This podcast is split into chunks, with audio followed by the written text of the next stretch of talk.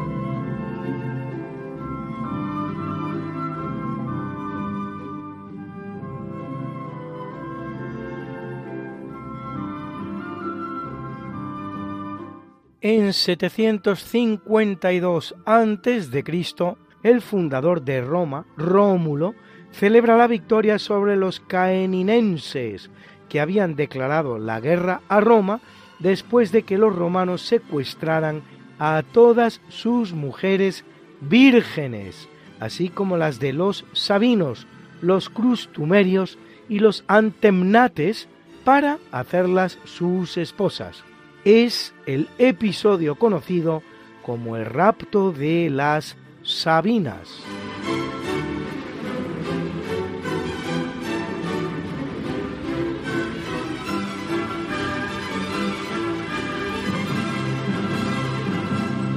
Y precisamente en Roma, durante muchos años, el 1 de marzo, que relacionamos esta semana, era el día en que empezaba el año. Entonces la pregunta es, ¿por qué comienzan los años el 1 de enero? Para obtener una respuesta debemos remontarnos, como para tantas otras cosas, a Roma. Durante la República de Roma regía el llamado calendario romuleano de Rómulo, con un año de 10 meses y 304 días que empezaba el 1 de marzo, en el que entraba también en vigor el mandato de la pareja de cónsules romanos que iban a gobernar la ciudad ese año. Por eso había un mes llamado septiembre, que era el séptimo, otro que era el octavo llamado octubre, otro que era el noveno llamado noviembre, y un último, que era el décimo, llamado diciembre. Agosto, que era el sexto, antes de conmemorar a Augusto, era sextilis, y julio, antes de conmemorar a Julio César, era quintilis. Para adaptar el año legal al año solar, Numa Pompilio decide añadir dos meses al año, Januarius, dedicado al dios Jano, y Februarius, dedicado a la purificación. En el año 153 a.C. se adelanta la elección de cónsules dos meses, pues como las campañas militares empezaban en la primavera, era conveniente que quien las fuera a realizar tuviera dos meses para organizarlas bien, momento en que se adelanta la elección de cónsules y con ella la entrada del año al 1 de enero. Y para terminar, una última pregunta. ¿Cuál es esa campaña militar que en 153 a.C.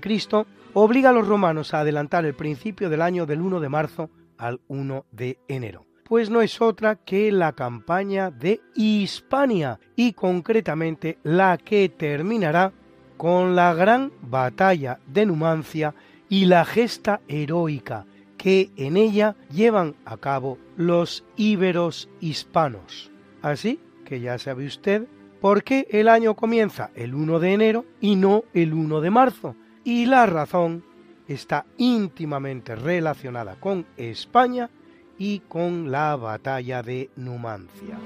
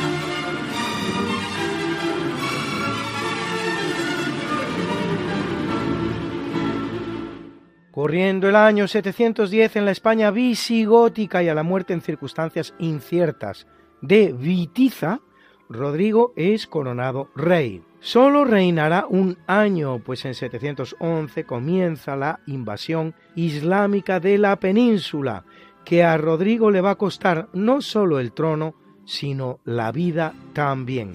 Vitiza había comenzado a reinar en 702 asociado a su padre Égica y un año después con la muerte de éste ya en solitario. En cuanto a Rodrigo, no era hijo de Vitiza, y lo que se sabe a ciencia cierta es que accede al trono de manera violenta. Es en el marco de esas guerras por el trono visigótico hispano que los musulmanes al mando de Tarik entran en la península e implantan el dominio del Islam en ella, un dominio que va a durar casi ocho siglos en algunas partes de la misma.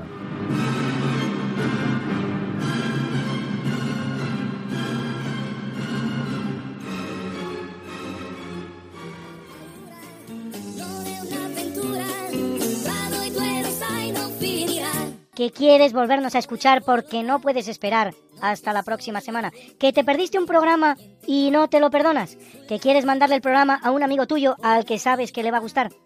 No te preocupes, todo tiene solución. ¿Conoces nuestro podcast? Introduce en la red. Podcast Radio María, esta no es una semana cualquiera, y entrarás en el mundo mágico de la historia, con todos los programas que hemos emitido hasta la fecha Miles y miles de minutos de historia de la buena, contada con honestidad, con rigor, de manera escueta y entretenida.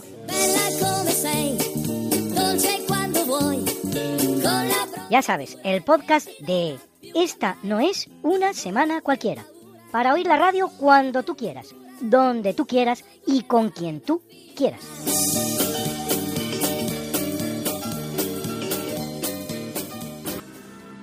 Y también en Spotify, Google y Apple Podcast. Y en el marco precisamente de ese dominio, en 757, Isham I, hijo de Abderramán I, se convierte en el segundo emir del Emirato de Córdoba que había sido implantado un año antes por su padre. Tras realizar varias operaciones de botín llamadas aceifas contra los reinos cristianos, en 794, en Lutos, recibe un escarmiento por parte de Alfonso II de Asturias. Aún sobrevivirá dos años, sin embargo, entregando su trono a su hijo Alaquén I. Todos los tres, Abderramán I, Isham I y Alaquén I, pertenecen a la familia Omeya, proveniente de Muawiyah ben Abi Sufyan, de Guamilla, Omeya, pariente del profeta, una familia que había sido la titular del califato hasta que fuera derrotada y derrocada por los abásidas y cuyo último representante, Abderramán I, consigue refugiarse en España y, como hemos visto, proclamar en ella un emirato. Dependiente de Damasco en Siria, sí, pero demasiado lejos.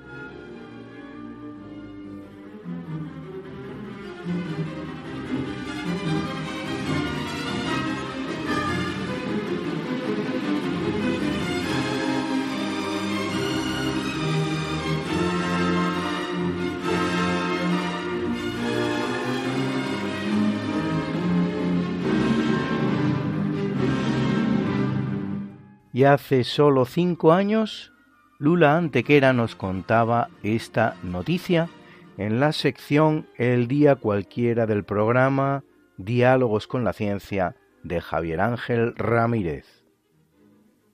Y en 1198, Papi, presidida por el califa almohade Abu Yaqub Yusuf, tiene lugar la coronación del alminar de la mezquita de Sevilla, alminar que no es otro que el que hoy conocemos como Giralda de Sevilla que junto con la Puerta del Perdón y algún otro elemento es lo único que queda de una mezquita casi tan maravillosa como la cordobesa, que por desgracia no corrió la misma suerte que ella y fue derruida en 1401. Aunque fuera para levantar en su solar la segunda catedral gótica más grande del mundo, la Catedral de Santa María de la sede de Sevilla. Para hacernos una idea de la colosalidad de la mezquita sevillana, basta decir que tenía nada menos que 15.000 metros cuadrados, apenas un tercio menos que la cordobesa de 23.400 metros.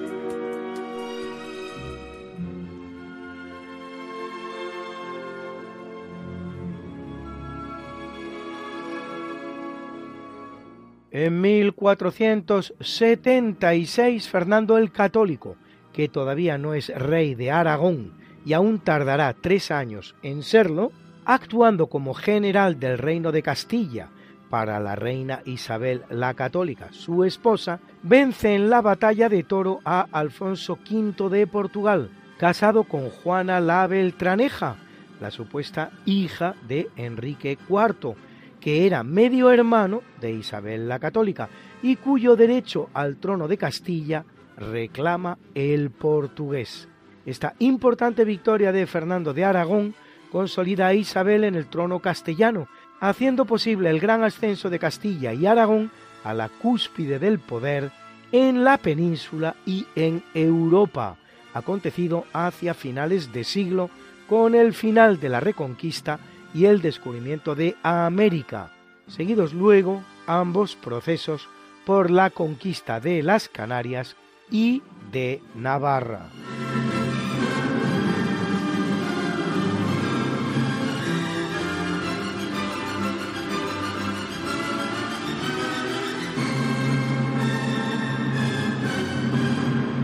En el capítulo siempre fecundo de la conquista, colonización y evangelización de América por los españoles, que va a permitir a los indígenas americanos el tránsito del neolítico al renacimiento en apenas dos generaciones, un tránsito que a los europeos había costado 7.000 enteros años, en 1493, tras descubrir América y verse separada de la niña por una vigorosa tormenta, Arriba al puerto de Bayona la carabela Pinta al mando de Martín Alonso Pinzón.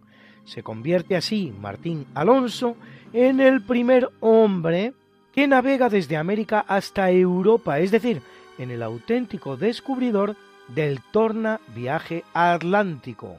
Al tardar aún tres días Cristóbal Colón en conseguirlo, entrando este en el viejo mundo por Lisboa, esto es, por el único puerto de toda Europa por el que no debería haberlo hecho, por hallarse en él el gran enemigo de la expedición castellana. ¿Por qué hace Cristóbal Colón esta extraña maniobra?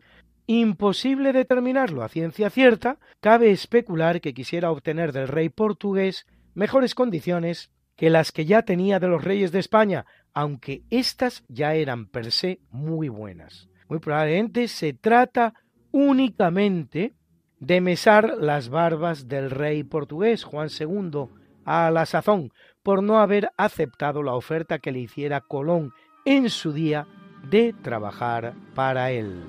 Tal teoría viene avalada por la historia según la cual Colón se habría comportado ante el monarca luso con tanta altanería que a punto estuvo de ser linchado por los nobles portugueses presentes en el encuentro. Como quiera que sea, el pobre Pinzón moriría solo días después de consumar su hazaña, sin tiempo ni siquiera de ser recibido por los reyes católicos, siendo enterrado en el monasterio de la Rábida.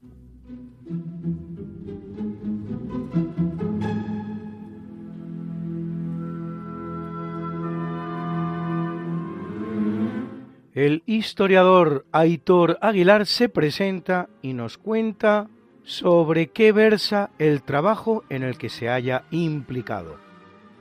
Muy buenas tardes Luis y a todos los oyentes de Radio María. Me presento, soy Aitor Aguilar y soy historiador, especialista en historia militar de la Edad Moderna y actualmente soy investigador independiente, aunque he hecho mi formación en la Universidad de Valencia y también en la Universidad degli Studi di Palermo, en Sicilia. El tema que les traigo hoy a todos ustedes es sobre la tratadística militar hispana, desde luego una cuestión cuanto menos interesante y cuanto menos compleja. Evidentemente no he sido el primero en tratarla, Vengo después de una larga cola de historiadores, los podemos enumerar rápidamente, como son Antonio Espino, Martínez Millán, también Juan Francisco Pardo, de la propia Universidad de Valencia. Actualmente me encuentro realizando un artículo que intentaré publicar este verano en la revista Atenea de Historia Militar, de la Asociación Española de Historia Militar, y el artículo propone un nuevo análisis sobre las retóricas utilizadas por los militares y también por las autoridades a la hora de mm, evaluar sobre todo las gestas de estos propios soldados. Existe una retórica transversal a las cuestiones relativas con las gestas heroicas, con las gestas realizadas por los soldados que sobre todo se encontraban compiladas en sus hojas de servicios. Los soldados del tercio llevaban consigo su hoja de servicios que relataba todas sus estadías, todos los servicios prestados y se componían de una miscelánea de documentación bastante interesante, desde listas con las batallas en las que habían participado, hasta también testimonios de sus oficiales superiores, incluso de los propios maestros de campo, de los tercios en los que habían estado, relatando pues su experiencia con el soldado en cuestión y también pues explicando el porqué del merecimiento o no de todos los privilegios que el monarca le pudiera conceder. Estas retóricas, en lo que yo he podido averiguar leyendo esta documentación, es que hay una grandísima similitud entre las distintas hojas de servicio desde finales del siglo XVI hasta finales del siglo XVII. Estamos hablando de 100 años donde hay una serie de conceptos, una serie de formas de escribir, de formas de relatar, de formas de explicar los servicios que están completamente relacionadas. A todo esto, si la cuestión ya no fuera de por sí compleja, habría que añadir el tema de que la tratadística militar, es decir, las obras, los libros sobre la ética y la disciplina militar, siempre los hemos visto desde una perspectiva relacionada con una especie de códice, ¿no? Nos pensamos que esos libros son reglas absolutas y al final la edad moderna, si es característica, es porque hay una serie de conceptos que van bailando y que no tienen por qué siempre estar escritos o codificados. ¿no? Al final, la tratadística ofrece, en este caso los escritores sobre la disciplina militar, ofrecen una panorámica sobre lo que para ellos debería de ser un buen capitán, un buen sargento, y esto al final reflejaba los pensamientos que la gente de la época tenía. No es como por ejemplo hoy día, que una lectura incluso nos puede dar que pensar. Allí era sobre todo la plasmación de unos pensamientos. También tenemos que pensar que al final es una época en la que se lee lo que se lee y se escucha lo que se escucha, pero sobre todo es una época donde la información circula y donde aquella persona que lee se encarga de transmitir esa información a la inmensa mayoría que no sabe leer. Por tanto, la transversalidad es un concepto que yo propongo como clave a la hora de analizar esta serie de retóricas y esta serie de cuestiones que desde luego son muy muy muy interesantes. Y bueno, lo dicho, ante todo, espero que los oyentes de Radio María también puedan reflexionar sobre estas cuestiones, que sepan que el soldado español escribe y el capitán español también escribe y dice una serie de reglas y comportamientos de disciplina militar y sobre todos estos conceptos se reflexiona, ya se reflexionaba en época moderna y que hoy día también se sigue reflexionando. Así que con esta declaración, en la que espero no haberme extendido mucho, me despido y muchísimas gracias por todo a Luis Antequera. Gracias, Aitor. Interesante conclusión. El soldado español, el que va a América, el de los tercios, el que domina el mundo, en definitiva, es un personaje que por lo general lee y escribe. No se puede decir lo mismo de todos los soldados que en la época son. El viejo hermanamiento de la pluma y la espada que impregnará el ideal del soldado de los siglos de oro españoles.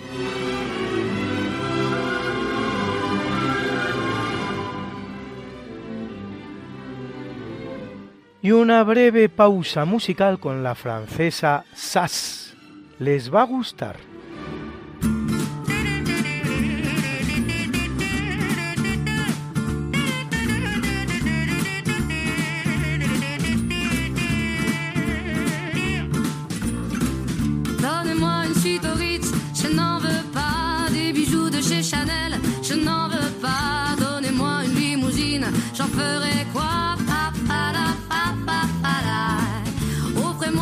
J'en ferai quoi? Un manoir à Neuchâtel, ce n'est pas pour moi. Offrez-moi la tour Eiffel, j'en ferai quoi?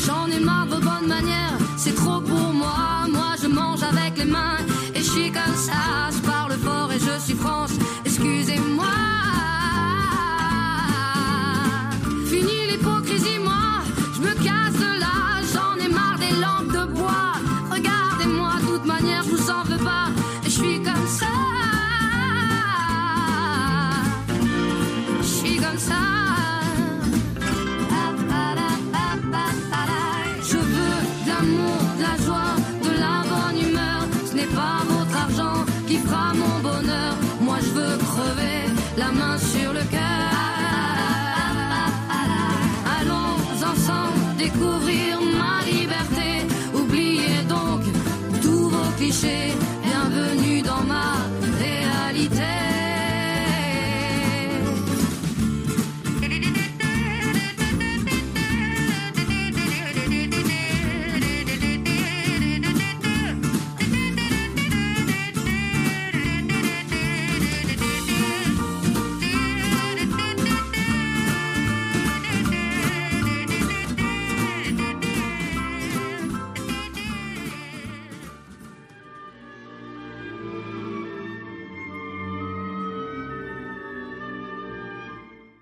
1815, escapado de su exilio en la isla de Elba, hace su entrada en Francia a través del Golfo Juan Napoleón Bonaparte.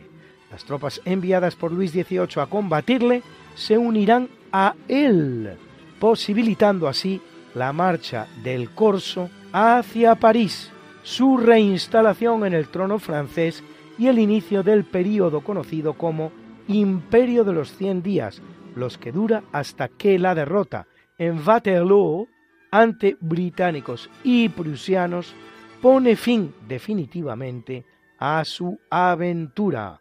Un breve imperio en el sur de Europa que apenas ha durado siete años y alcanza como mucho un par de millones de kilómetros cuadrados, incluyendo los reinos aliados, el cual ha dejado por todo el continente la friolera de 5 millones de muertos, dos de los cuales franceses, y que produce a los franceses y a los historiadores en general una emoción difícil de entender, tanto por sus pobres resultados como por su elevadísimo coste.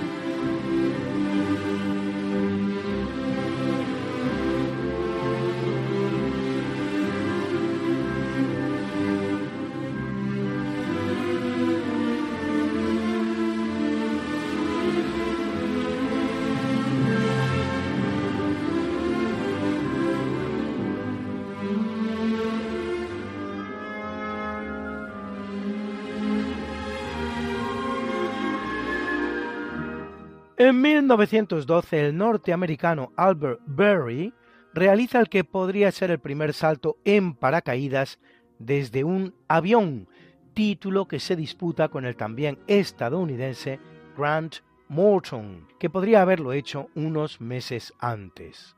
Desde un avión, bien entendido, porque no siendo desde un avión, hubo intentos anteriores. El primero podría haber tenido lugar, fíjense ustedes, en Córdoba y en el año 852, cuando Abbas ben Firnas salta desde una torre y llega al suelo, aunque sufriendo algunas heridas, ¿eh? todo se ha dicho. El italiano Fausto Verancho es representado en una estampa publicada en 1616 como un auténtico homo volans, hombre volante. En 1783, Louis Sébastien Lenormand inventa un prototipo de paracaídas.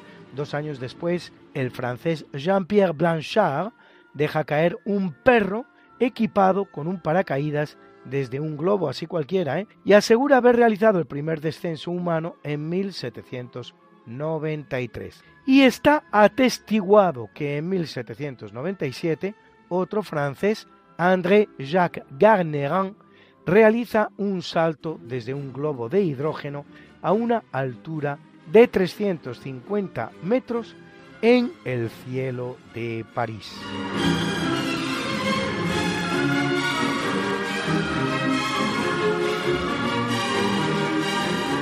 Y hacemos una breve y deliciosa pausa musical con este tema presentado en primicia en Esta no es una semana cualquiera, compuesto, interpretado a doble voz, acompañado a la guitarra y silbado por Albert Freeman.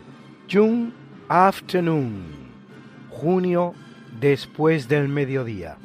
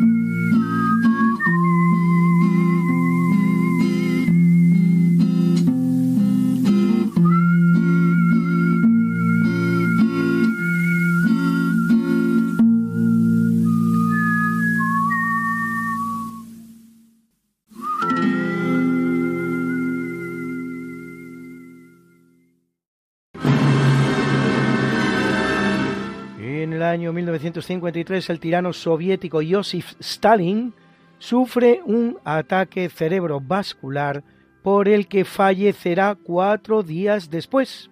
Una película titulada La muerte de Stalin, que recomendamos vivamente a ustedes, poquito antigua ya, retrata perfectamente el ambiente tragicómico en el que se produce el óbito. En un momento dado, alguien de la guardia pretoriana del tirano dice Hay que llamar a un médico. Y otro contesta Imposible. Los hemos matado a todos. Se da la circunstancia de que el gran compositor ruso Sergei Prokofiev morirá exactamente el mismo día que Stalin.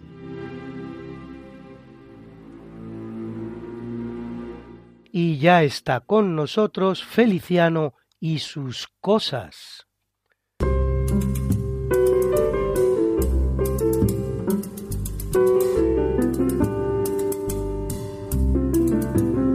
Contaba el periodista Alfonso Usía, cuya familia era muy allegada a don Juan de Borbón, el abuelo de nuestro rey, que don Juan en cierta ocasión invitó a una travesía en su yate el Giralda al Marqués del Mérito.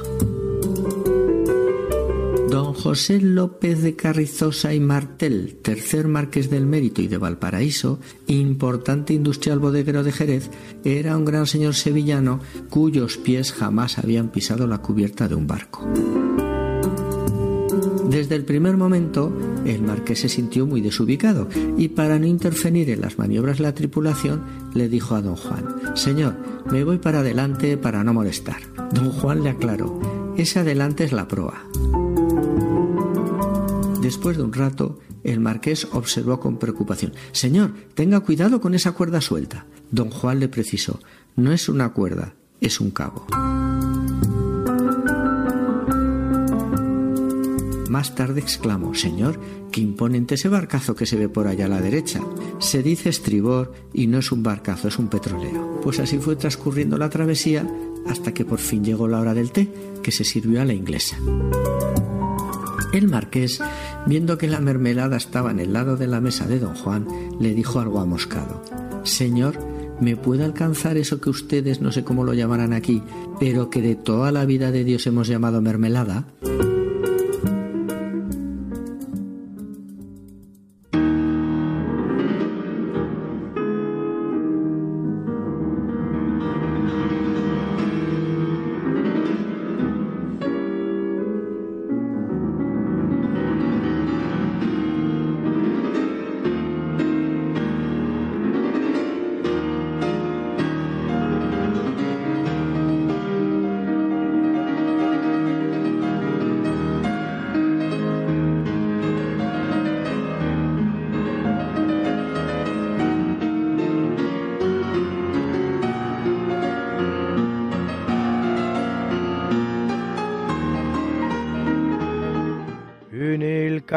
Capítulo del natalicio, en el año 1445 viene al mundo en Florencia el pintor del Quattrocento Sandro Botticelli, autor de obras como El nacimiento de Venus o La primavera y de muchas más que tendríamos si no hubieran sido pasto de las llamas en la llamada Hoguera de las Vanidades que organiza en Florencia.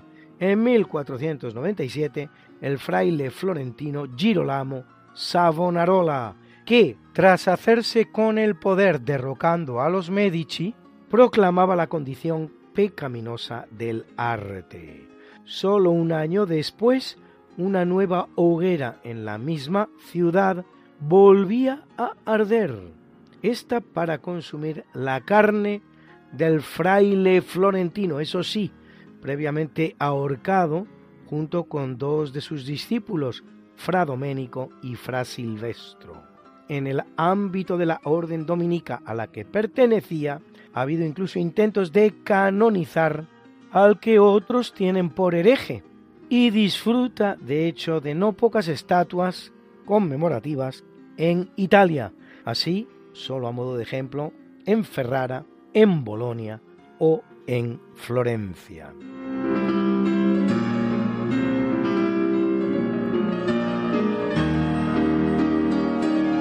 1810 ve la luz el polaco Frédéric Chopin, pianista y compositor del período romántico, autor de valses, nocturnos, mazurcas y sobre todo de las que llama polonesas, hasta 23, de las que la que hace la número 6, conocida como Heroica, constituye hoy la banda sonora de este natalicio.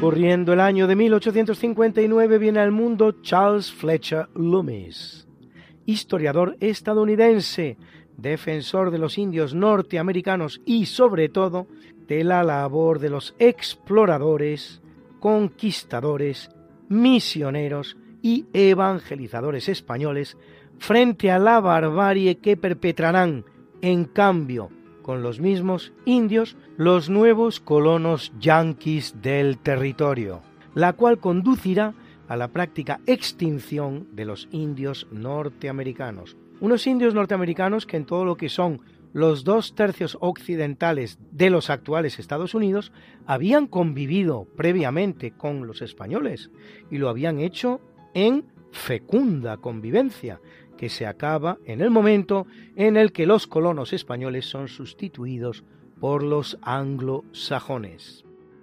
Autor Charles Fletcher Loomis de unas 25 obras, entre las que destaca The Spanish Pioneers, los pioneros españoles, en las que vierte afirmaciones como todas estas que van ustedes a escuchar a continuación. A España corresponde el honor de brindarle América al mundo, no sólo por su descubrimiento, sino por siglos de un talante pionero jamás igualado por ninguna otra nación. ¿Y esta? Fueron españoles quienes primero vieron y exploraron el mayor golfo del mundo, españoles quienes descubrieron los dos ríos más grandes, españoles quienes hallaron el mayor océano, españoles quienes primero se percataron de la existencia de dos continentes en América, españoles quienes primero dieron la vuelta al mundo. ¿Y esta?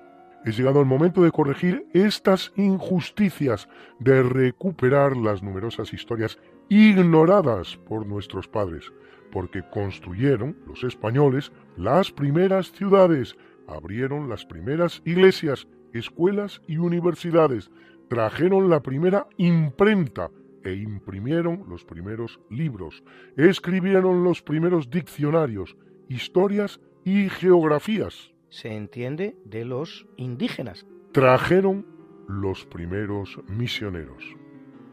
¿Y esta?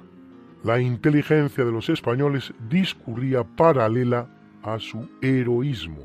Ninguna nación ha sido capaz de producir 100 Stanleys ni 4 Julio César en un solo siglo. Se refería Loomis al explorador de moda en aquel momento, el galés nacionalizado estadounidense Henry Morton Stanley, famoso por sus expediciones al África Central.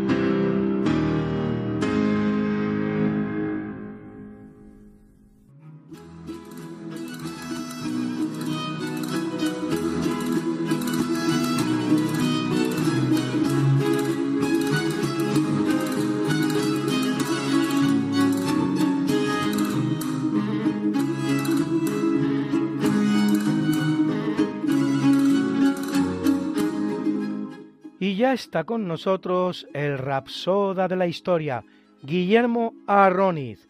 ¿Qué nos traes hoy, Guillermo? Mariate, Luis, queridísimos oyentes. Hola, aquí estoy de nuevo. Hoy para hablar de un padre y un hijo. Joaquín Sorolla, a quien el 99,99% de los oyentes sin duda conocerán, famosísimo pintor llamado De la Luz, pintor valenciano, afincado finalmente en Madrid, en una casa hoy museo que es visitable y que, bueno, con motivo del centenario, pues ha sufrido, o mejor dicho, experimentado ampliaciones y que organiza espléndidas exposiciones temporales. Como consecuencia de una de esas exposiciones temporales, un jardín para pintar, entré en contacto con una realidad de la construcción de la casa, de cómo el propio Joaquín Sorolla estuvo muy involucrado en ella y sobre todo en el diseño pormenorizado de los tres espacios del jardín. Algo que a su vez, bueno, me recuerda a otras, eh, otros casos similares, ¿no? Como el de Monet, si bien los dos jardines eran muy diferentes entre sí.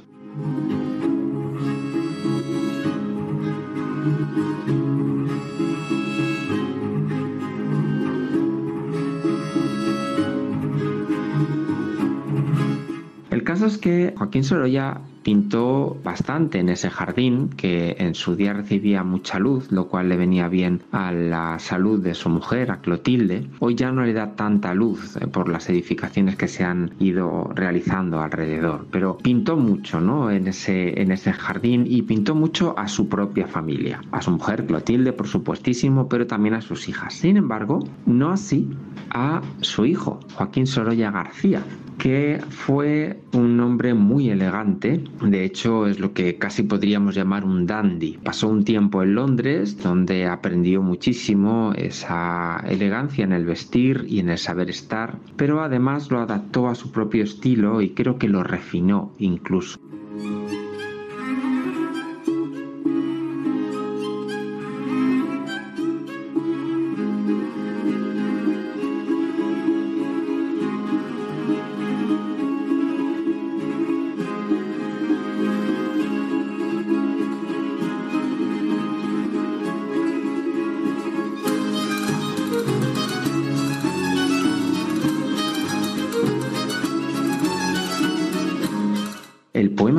Hoy está inspirado en una fotografía que se llama Joaquín Sorolla en el jardín, pero que yo sepa, su padre nunca lo pintó en el jardín. Y de ahí surgía mi duda y el motivo de este poema. Sirvan estos versos de homenaje al gran pintor.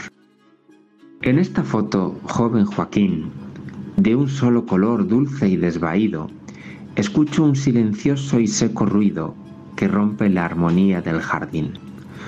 ¿Por qué tu padre, que pintó sin fin, jamás te retrató, bien parecido, en este su rincón tan florecido de rosa, de alelí o de jazmín?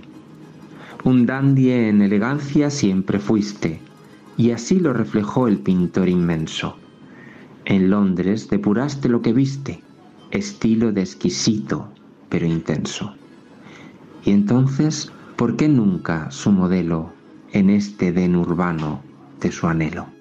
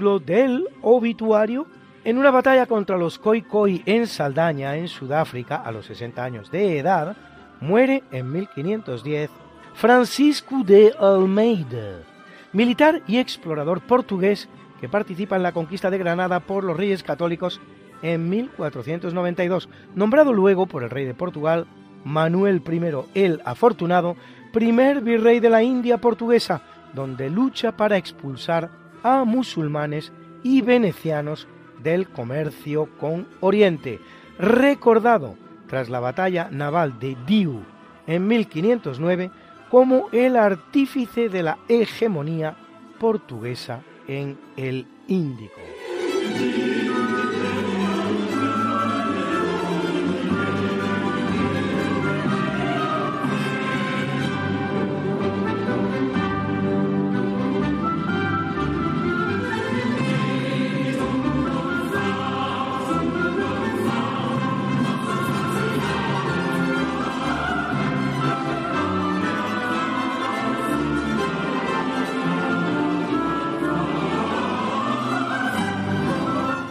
En 1792 en Viena abandona el mundo Leopoldo II de Habsburgo-Lorena, emperador del Sacro Imperio Romano Germánico y rey de Hungría y de Bohemia, tras la muerte de su hermano José II, en cuya coronación en Praga, había lugar en 1791, suenan estos magníficos acordes que componen la llamada Misa de la Coronación del gran Wolfgang Gottlieb Mozart, el cual moriría él también apenas tres meses después de la citada coronación.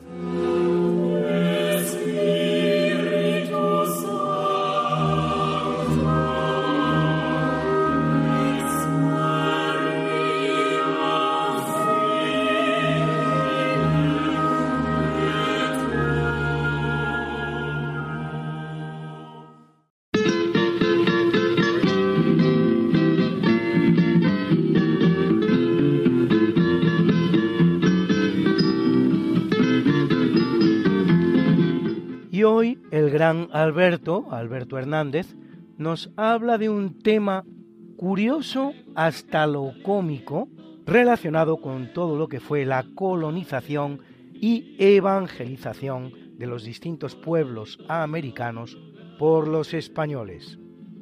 Los Izáes eran un pueblo maya que originariamente eran del centro del imperio maya, de Chichen Itza. Pero, según cuentan, la leyenda nos dijo que iban a venir unos hombres de Oriente que se harían con el poder y ellos pues entonces dejaron el lugar y se fueron expandiendo por todo lo que es Guatemala y bueno, todo el centro de América. Otro escrito también dice que no, que el rey de esta etnia se enamoró de la reina de una tribu cercana y bueno, pues la secuestró.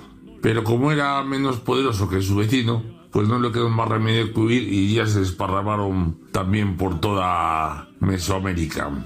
El caso es que este fue el último pueblo conquistado por los españoles. Allí, hacia el año 1618, se presentó dos franciscanos, Juan Órbita y Bartolomé fue en salida, acompañados de otros indígenas, pero que ya estaban cristianizados. Se presentaron a los indios estos que vivían en lo que hoy es la ciudad de Flores, que son unas islas que había allí. Los indios izaes le recibieron amablemente, les dieron de comer, de beber, y esto los religiosos le explicaron las diferencias entre sus dioses y los dioses que ellos llevaban. Le explicaron que solo había un solo dios y la diferencia con ellos que tenían muchos dioses. Bueno, los indios les escucharon con atención y cuando terminaron la charla les dijeron que les habían escuchado pero que no era el momento de la conversión. Pero como eran hospitalarios les enseñaron el pueblo. Y allí en un momento se encontraron un altar, un caballo hecho de calicanto que le tenían como el mayor ídolo de todos ellos. Y entonces el padre órbita cogió una piedra, se subió al altar y destrozó el caballo. Los indios se lo tomaron muy a mal y, en fin, le invitaron a que se fuera del pueblo. Y bueno, más o menos tuvieron que salir deprisa y corriendo. En la salida perdieron algunos indios de los que la acompañaban. Y bueno, tardarían 70 años más tarde en ser ya evangelizados y puestos bajo la égida del rey de España. La pregunta es, ¿cómo se encontraron este caballo? ¿Quién era este caballo? Era el caballo que llamaban el trueno. Y parece ser que Hernán Cortés, que hacía casi 100 años había pasado por allí, había dejado un caballo enfermo para que se lo cuidasen. Pero los indios pensando que era un ser superior, le dieron de comer, pero gallinas, carne, flores, con lo cual el caballo se murió de hambre. Y para que no pensasen que lo habían matado ellos por si Cortés venía a reclamarlo, le hicieron una estatua y con el tiempo se convirtió en un dios. Para terminar, diré que contrariamente a lo que mucha gente cree, los españoles no destruyeron el imperio maya. Este desapareció 500 antes de que llegásemos allí. Muy oportuna aclaración final, Alberto, que se te agradece. Efectivamente, el que fuera el más próspero y avanzado de los imperios americanos prehispánicos, el de los mayas, no fue destruido por España, había desaparecido varios siglos antes de la llegada de los españoles a América, demostrándose una vez más que la historia no es necesariamente lineal ni progresiva y que registra en ocasiones importantes retrocesos. Lástima que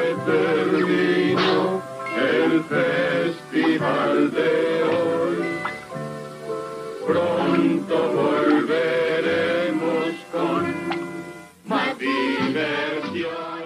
Y sí, amigo, nada que podamos evitar. Nuestro programa se acaba una vez más.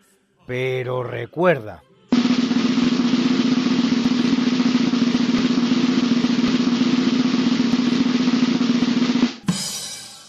Los pueblos se casan con la muerte el mismo día que se divorcian de su historia. Juan Vázquez de Mella, político, escritor, periodista y filósofo español vinculado al carlismo de ideología tradicionalista basada en los conceptos de la tradición, la monarquía, la unidad de España a través de regionalismo y foralismo y la concepción orgánica de la sociedad a través de la familia, el municipio y la región director de El Correo Español, varias veces diputado, su obra completa se recoge a lo largo de 30 volúmenes.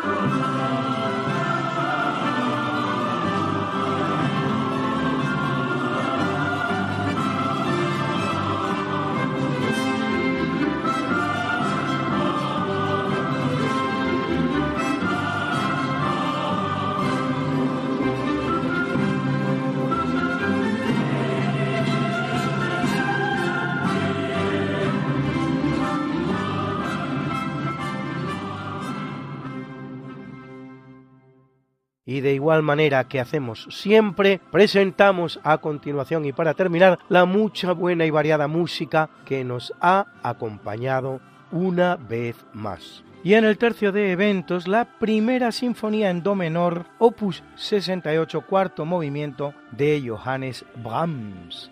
Era la Berlina Filarmónica que dirigía Claudio Abbado. En el natalicio hemos escuchado la polonesa número 6 o heroica de Frédéric Chopin en las manos mágicas del pianista Eugeni Kissin y en el obituario nos ha acompañado la Krönungsmesse o Misa de la Coronación en Mi mayor KV 317 de Wolfgang Gottlieb Mozart. Era la Amarida Orquesta que dirigía Marian Polling. Era la soprano Stephanie Steger era la alto Andrea Steger, era el tenor Roman Pichla y era el bajo Hannes Schurzenhaller. En las pausas musicales nos ha acompañado ese tema tan bonito del cantautor Albert Freeman, June Afternoon, junio después del mediodía, interpretada por él mismo, y el tema Je veux de Keredin Soltani y Tris interpretado por la voz maravillosa de la cantante francesa Sass. A que teníamos razón. La historia, ¿cómo es? Y no como nos gustaría que fuera. Hasta el próximo programa. Se despiden de ti. Mariate Aragonés. Y Luis Antequera. Pero yo te veo muy pronto en el programa de Javier Ángel Ramírez, Diálogos con la Ciencia, el jueves a las 12 de la noche, o lo que es lo mismo, el viernes a las 0 horas, con nuevos episodios de nuestra apasionante historia. No te lo pierdas. Les hemos ofrecido en Radio María Esta no es una semana cualquiera, con Luis Antequera y Mariate Aragonés. I know